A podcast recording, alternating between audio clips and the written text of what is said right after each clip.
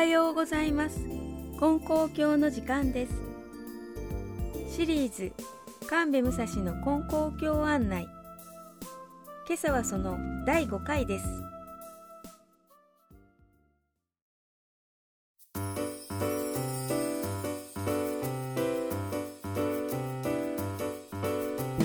おはようございます。神戸武蔵の金光教案内。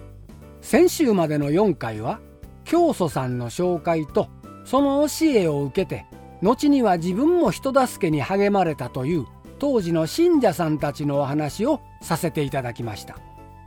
そこで最終回の今朝は教祖さんの後を継がれた方のお話をさせていただきます。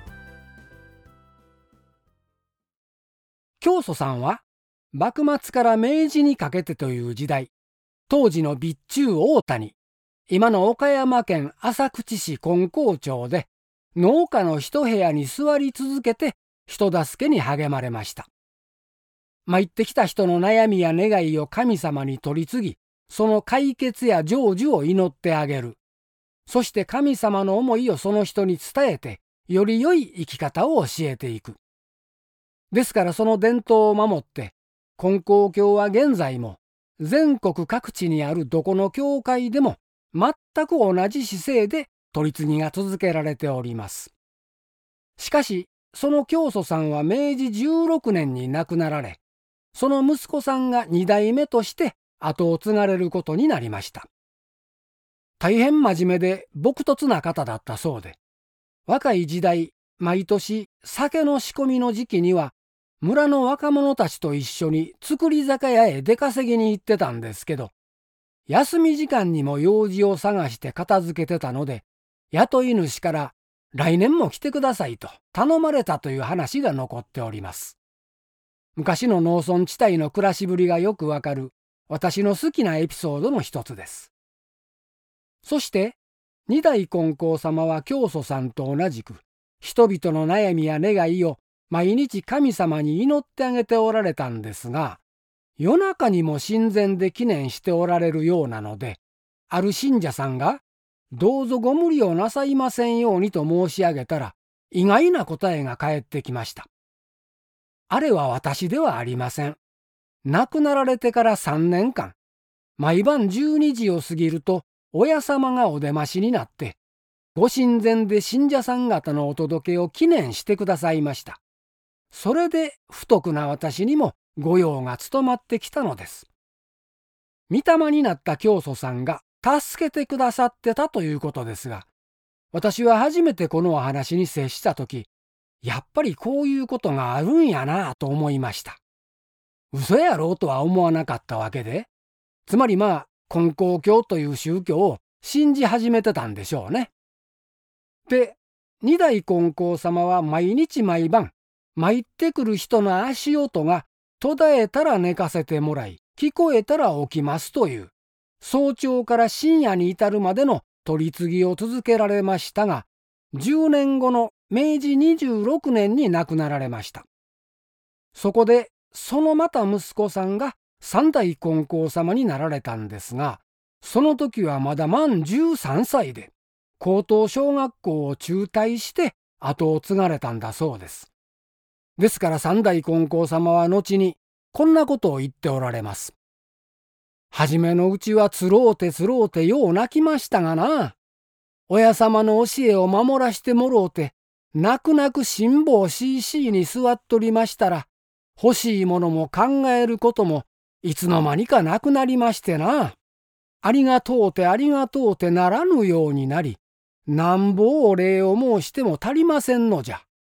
お礼の足りませぬお詫びばかりしておりますが、もったいないことであります。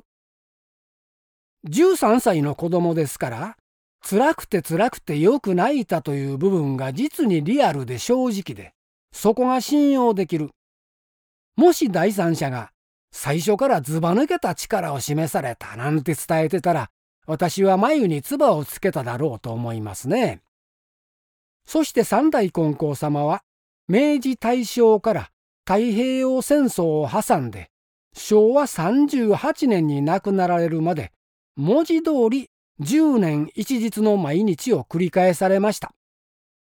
午前2時から2時半に起きて4時には金光教本部のご神前で記念を始められる。その後昼食抜きで夕方まで参ってくる信者たちの悩みや願いを聞き取られる。夜は夜で毎晩11時頃までいろいろの御用をされる。それを足掛け70年間続けられたんですから、これはやっぱり人間技ではないという言葉が浮かんできますね。教祖さん以来の伝統で、金光教は現在も誰でも信者でなくても本部に参りさえすれば金光様に直接お願いをさせていただけます。ある時アメリカの宗教学者が本部に来たんですが信者さんらしい女性が金光様にお願いを申し上げてたのでそれが終わるまで面談の順番待ちをしたそうで宗教学者は逆にそのことに感動したという話も残っております。そして歳月が過ぎた現在金光教は六代金光様の時代になっておりますが教祖さん以来の基本姿勢や日々の取り次ぎぶり温和で親切な雰囲気などは全国各地どこの教会でも全く変わっておりません。私はご縁をいただいた当初自分が二十何年間も教会に通うとは思ってもいませんでしたがいつしかよくぞこの宗教に引っ張ってもらえたものだと感じるようになりました。それは素直にありがたいことだと思います。はい。というところで時間が空きました。神戸武蔵の金光教案内機会がございましたらまたいつかお話を。ありがとうございました。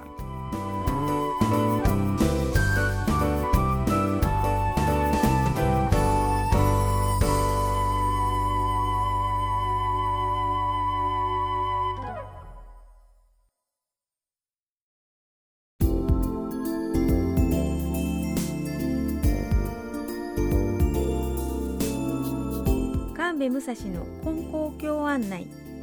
今朝はその第5回でした。いつも神様と一緒。みんな一人じゃない。金光教についてお知りになりたい方やお近くの教会をお探しの方ご意見ご感想は金光教のホームページからメールをいただくかまたは郵便番号719-0111岡山県金光町。金光教本部ラジオ係までお便りをお寄せください。今日も放送を聞いていただきましてありがとうございました。どうぞ良い一日となりますように。